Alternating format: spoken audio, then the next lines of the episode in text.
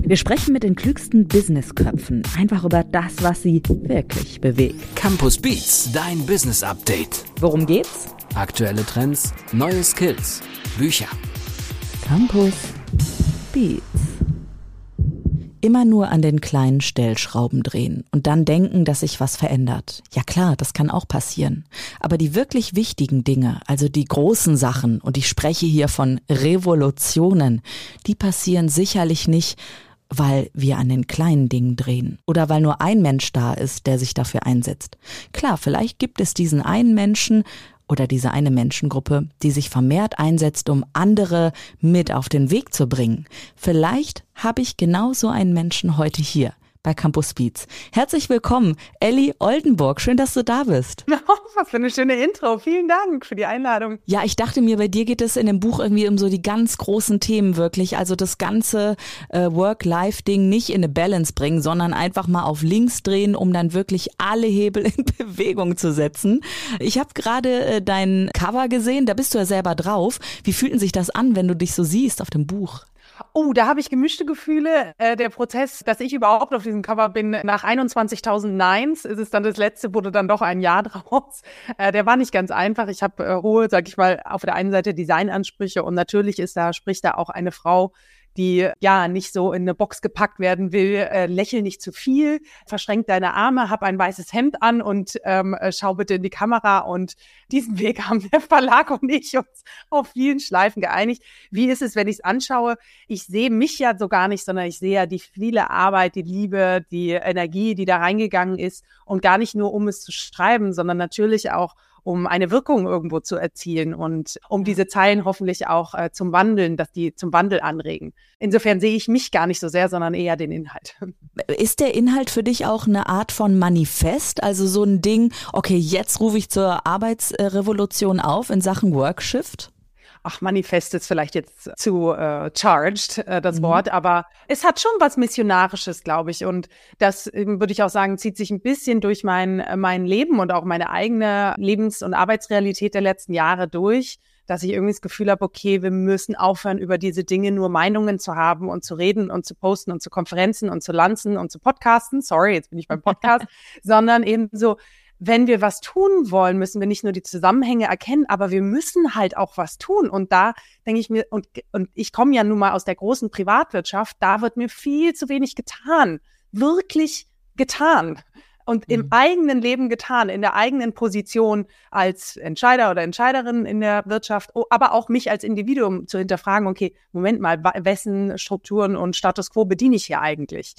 Genau, und insofern, ja, es hat was, glaube ich, schon Missionarisches sozusagen, aber ähm, sehr äh, positiv. Ich hatte ja schon zehn Leute, die es gelesen haben und auch rezensiert haben und von allen kam zurück und das ähm, berührt mich fast am meisten, dass es so nicht nur leidenschaftlich, sondern auch so zuversichtlich und so optimistisch und so gar nicht zynisch, sondern und auch nicht nur deskriptiv, was nicht funktioniert, sondern eher so, okay, in die Hände gespuckt, let's go, do it.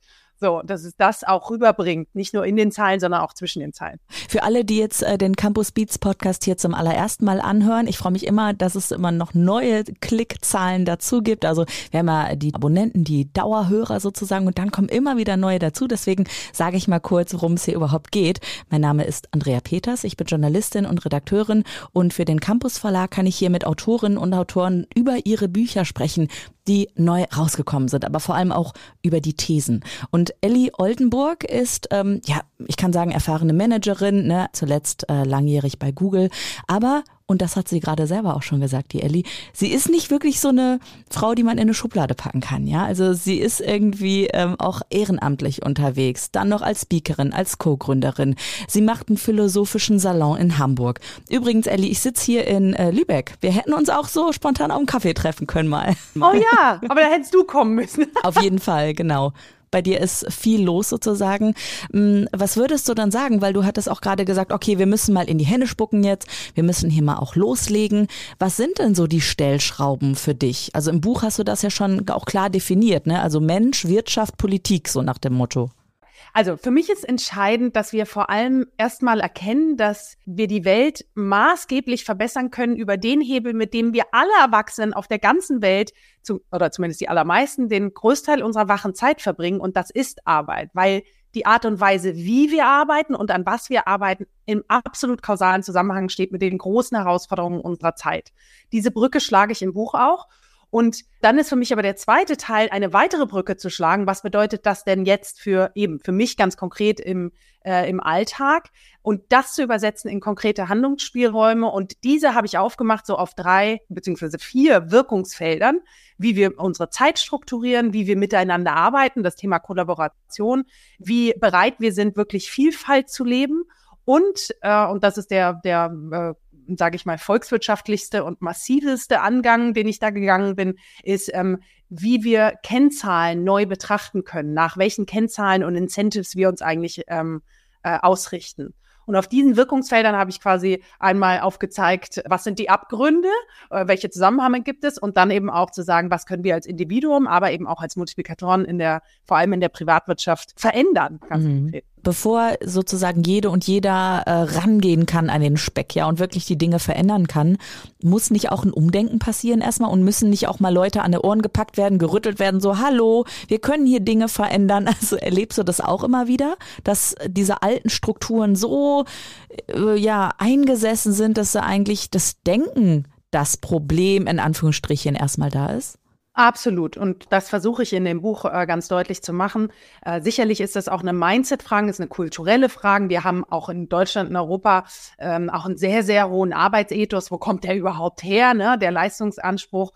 Warum haben wir uns eigentlich, und das ist ja wirklich auch zu erkennen, dass das Menschen gemacht ist. Das ist kein Naturgesetz, dass wir alles in unserem Leben ähm, nach ökonomischen äh, Prinzipien ausrichten. Natürlich, ähm, das Verhalten von Menschen ist nach Benefits. Natürlich orientieren wir uns immer, hey, was kann da rauskommen? Kommen. Aus dem äh, Gesichtspunkt ist es schon ökonomisch. Aber ich meine damit auch wirtschaftlich, geldlich ökonomisch. Das hat alles was damit zu tun, wie unsere Wohlstandsscheren auseinandergehen, wie wir besteuern, wie unser äh, Klima kippt. Das sind Zusammenhänge, die da wirken. Und natürlich, versuche ähm, da auch zu rütteln. Das versuchen ja ganz, ganz viele.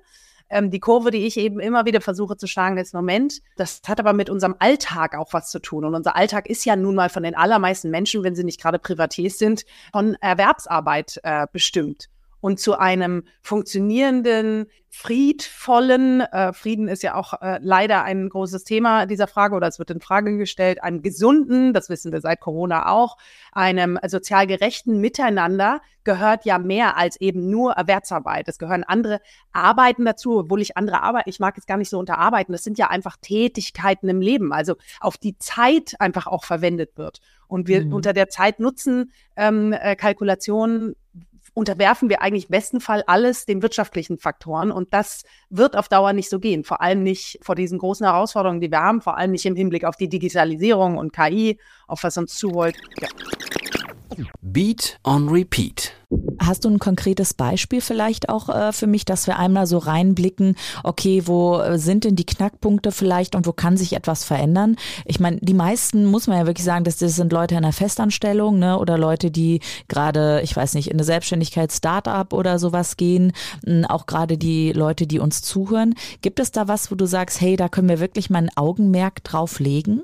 Oh, es gibt ähm, so viele. Also wir können ja mal äh, die vier äh, die vier Wirkungsfelder so aufmachen. Also wenn ich ähm, überlege, das ähm, Wirkungsfeld Zeit, ich bin davon überzeugt, dass wenn wir Arbeitszeit neu denken, dass das einfach zu einem nachhaltigen Umgang mit den eigenen Ressourcen quasi auch in uns, in den einzelnen Personen führt, aber eben auch für mehr Produktivität in der, in der Wirtschaft und in den Unternehmen ähm, sorgt. Ich finde gerade, wenn wir, wir haben einen Fachkräftemangel, wir haben, wir sprechen über stille Reserven, die aktiviert werden müssen.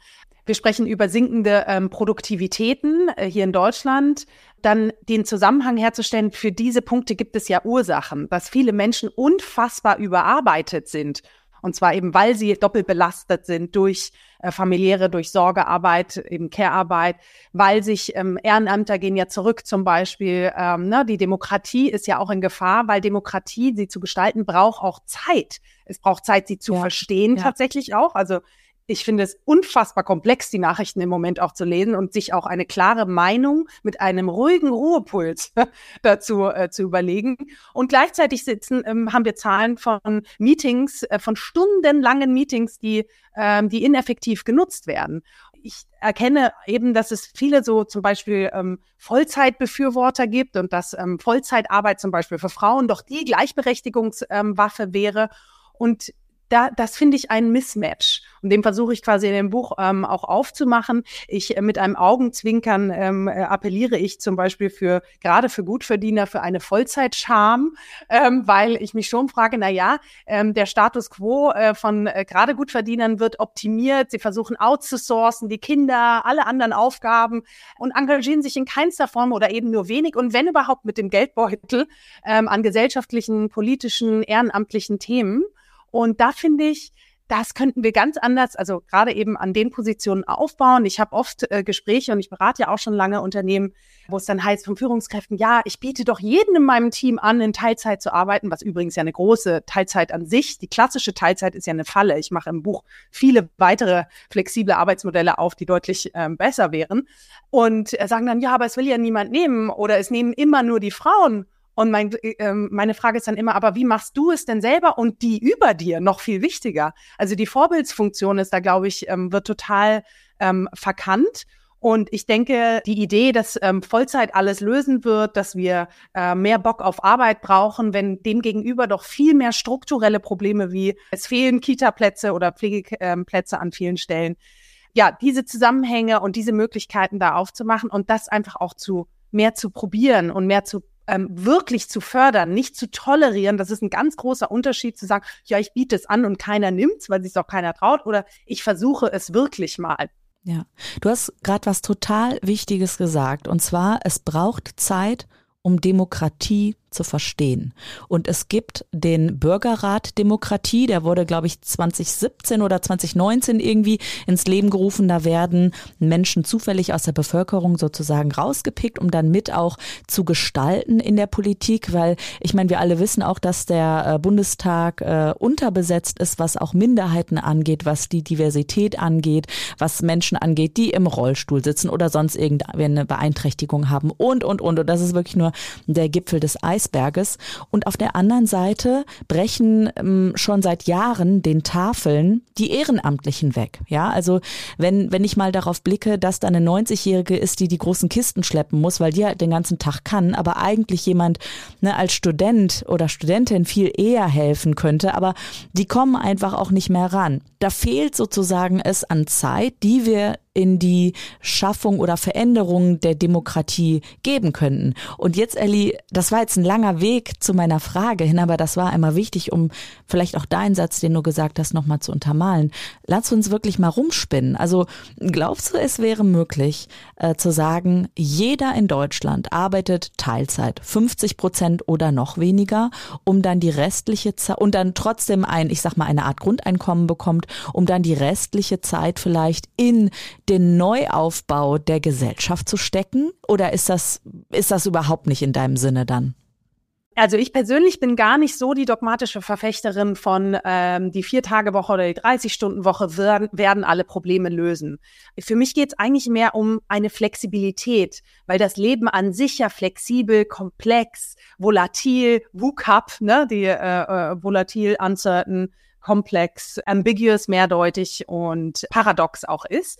Und um dem gerecht zu werden, glaube ich, brauchen wir müssen wir in Phasen auch mehr denken. Und deswegen, also, ähm, wenn du mich jetzt fragst, ey, alle in Deutschland arbeiten 50 Prozent und kriegen ein, ein äh, bedingungsloses Grundeinkommen. Übrigens, dieses Wort findest du nicht in meinem Buch, weil ich es ja nicht auch so politisch formuliert habe, sondern eher, was kann jetzt in der Wirtschaft passieren, anstatt immer nur auf die Politik zu warten. Mhm. Ähm, weiß ich gar nicht, ob das alle Probleme lösen würde. Aber ich denke auf jeden Fall, es gibt so viel mehr als die ähm, klassische Teilzeitarbeit. Es gibt äh, Jobsharing. Davon bin ich eine große Verfechterin, weil das, was du gerade genannt hast, das fehlende Diversität mit einem Schlag schon lösen würde, weil du immer schön Menschen matchen könntest, die zum Beispiel alt und jung, verschiedene ethnische Hintergründe, verschiedene Sprachen, ähm, verschiedene Genders natürlich auch, ähm, weil du sie mischen könntest. Und es ist erwiesen, dafür habe ich ein ganzes Kapitel, die besseren Ergebnisse erzielen wir immer, wenn Diversität, also vielfältige Meinungen und Erfahrungen am Tisch sind. Also mit Jobsharing, finde ich, hätte man das äh, schon zwei Fliegen mit einer Klappe geschafft. Es gibt Sidepreneurship, es gibt doppelte ähm, äh, Teilzeit, dass man sich wirklich Erwerbs- und alle anderen Arbeiten gerecht aufteilt. Das ist so weit weg in Deutschland und in vielen anderen Ländern, die massiv zur gesamten Weltwirtschaft beitragen, leider auch. Und ähm, ja, und das hat natürlich auch einen Grund, weil Wirtschaft nach der Schlagzahl, nach einer sehr, nach der Schlagzahl von, von, von den Aktien und Kapitalmärkten läuft. Und diese reine Kurzfristigkeit und den Blick auf reines Wachstum, und zwar monetären Wachstum, auf ähm, gewisse wenige Kennzahlen, andere Kennzahlen aber nicht, ignoriert natürlich auch viele Kollateralschäden. Und diese Kollateralschäden sind, wir interessieren uns nicht mehr so für Demokratien, wir machen alles schneller, more convenient. Das hat was mit der, mit der Klimakatastrophe auch zu tun. Das hat was mit mangelnder Gleichberechtigung zu tun, mit der Wohlstandsschere und so weiter. Und ja, insofern, ich glaube, es ist, ähm, die Wahrheit liegt irgendwo dazwischen. Die Wahrheit liegt aber ganz bestimmt, dass sich Menschen anfangen zu bewegen. Vor allem Menschen, die es können. Sagt Ellie Oldenburg. Ihr Buch erschien im Campus Verlag 2024 heißt Workshift. Warum wir heute anders arbeiten müssen, um unser Morgen zu retten. Ein Neustart für Mensch und Wirtschaft. Und die Wirkungsfelder hatte Ellie ja auch schon mal angerissen. Das ist Zeit, Kollaboration, Vielfalt und Kennzahlen. Und vor allem super finde ich, dass du das halt selber auch lebst. Ja, also du bringst einmal äh, ne, Menschen zusammen in deinem äh, philosophischen Café in Hamburg, Morgensalon. Und du hast ja auch dieses äh, Worksharing selber erlebt. Wie hast du das denn, wie bist du das angegangen? Gib mal einen Tipp an die Zuhörerinnen und Zuhörer. Bist du da zu deinem Vorgesetzten gegangen, hast gesagt, hey, ich habe da eine Idee? Oder hat sich das so ergeben? Äh, beides, ein bisschen. Also tatsächlich äh, war es, nachdem ich äh, mein erstes Kind bekommen hatte und ähm, einige auch ja gesundheitliche Schwierigkeiten hatte und für mich äh, nach dieser Zeit irgendwie klar war, okay, um äh, meiner Heilung genug Raum zu geben, aber auch meinem inneren ich müsste mehr meinen Kopf aufmachen, mein Herz aufmachen für andere Themen im Leben, außer nur davor war, hatte ich halt einen unfassbar hochtaktierten, äh, performance-driven äh, Corporate-Job, sage ich mal. Habe ich gedacht, Mensch, da, denn ich, wenn ich das will, dann muss ich an dem Hebel drehen, der mir äh, am meisten im Weg steht und den den meisten Menschen am meisten im Weg steht. Und das ist nun mal Zeit. Ne? Wie oft sagen wir, nee, dafür habe ich keine Zeit. Ich wünschte, ich hätte Zeit dafür und so weiter. Und ähm, so habe ich dann irgendwann in meinem Kopf erstmal entschieden, so, hm, es wäre doch schön, wenn ich drei Tage nur die Managerin wäre und vier Tage, ich habe dann gleich in sieben Tagen gedacht, vier Tage eben etwas anders machen könnte.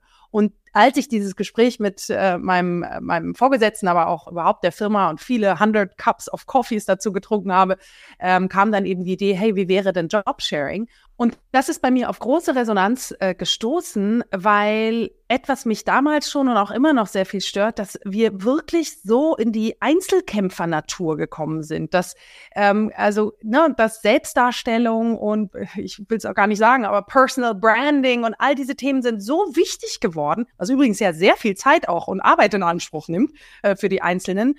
Und das saugt Kooperationsfähigkeit, Kollaborations, gute Teamarbeit, saugt das sowas von weg, weil jeder nur noch stumpf irgendwie mit sich und seiner Visibilität und seinen Themen äh, beschäftigt ist. Und da war dieses Jobsharing, ähm, ah, es ist so eine Wonne, da reinzugehen, weil man plötzlich merkt, so Moment, ich habe mit dieser Person, mit der ich jetzt hier zusammenarbeite, das ist nicht nur ein Teammember, was ja wunderbar schon ist. In gut funktionierenden Teams hat man das auch gar nicht so sehr. Aber in vielen funktioniert es halt nicht so gut. Man hat plötzlich keine Hidden Agenda gegenübereinander. Man hat wirklich die gleiche Aufgabe, die gleichen Ziele und man man unterstützt sich quasi bedingungslos da drin und hat eine ähnliche Taktung und es ist, ich muss sagen, es ist ein ganz, ich war in zwei Jobshares, habe ich in der Firma gearbeitet und dann einen außerhalb und es ist ein ganz großer Gewinn für die eigene Reife, für die eigene Entwicklung, aber eben auch für die Kollaborationsfähigkeit mit anderen und übrigens ja nicht nur im wirtschaftlichen Sinne, sondern auch ähm, auch außerhalb. Und, und das ist, ähm, steht übrigens bei dem Thema Kollaboration auch diesen, diesen Machtspielchen auch so ein bisschen gegenüber. Also man entkoppelt das dadurch oder es ist ein Weg, das sehr clever zu umgehen. Und ein, äh, eine Teamarbeit unter anderem war ja auch das Buch von Ellie und zwar Workshift, denn am Start war noch Valeska Schober, die Lektorin im Campus Verlag. Ich habe sie mal mitgebracht hier im O-Ton. Ellie, hast du Lust mal reinzuhören? Da bin ich jetzt aber gespannt.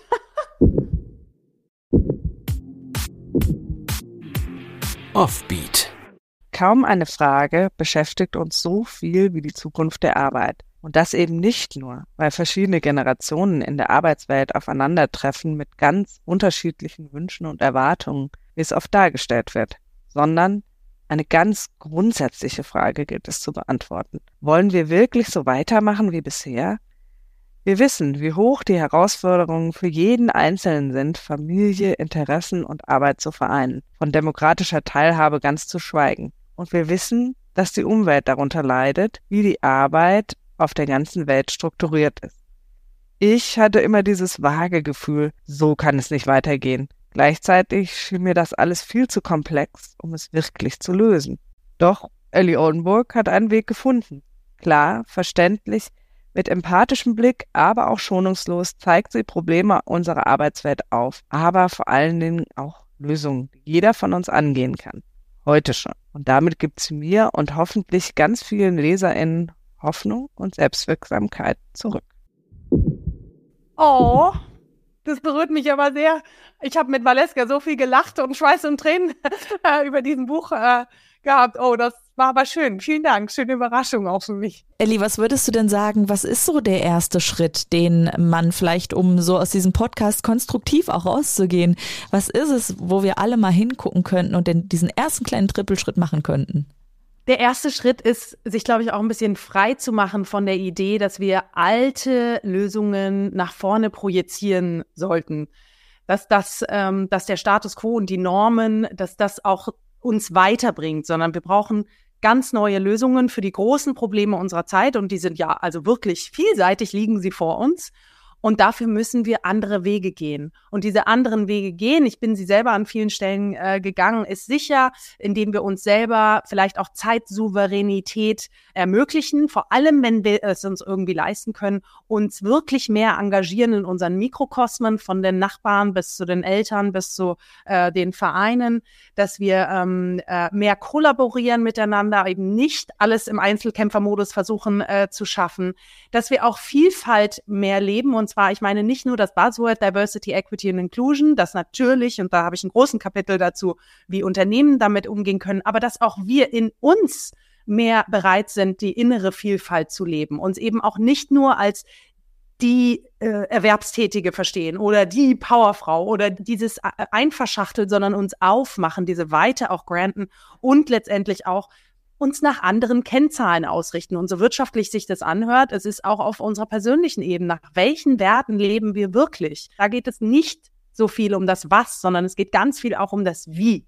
Nicht mhm. nur, wie ich, will ich mich fühlen, wie trete ich Menschen gegenüber, wie inspiriert ich ähm, wirklich durch die Welt gehe. Und ich glaube, diesen, ja, da auch diesen Lichtblick zu erkennen, aber auch der, der Lichtblick selber zu sein. Und hier möchte ich gerne einmal dich zitieren aus dem Buch, was ich einfach als perfekte Abmoderation sehe für diesen Podcast. In diesem Sinne, lasst uns endlich anfangen. Finde ich großartig, Elli. Danke. Danke dir, Elli. Alles Gute. Tschüssi.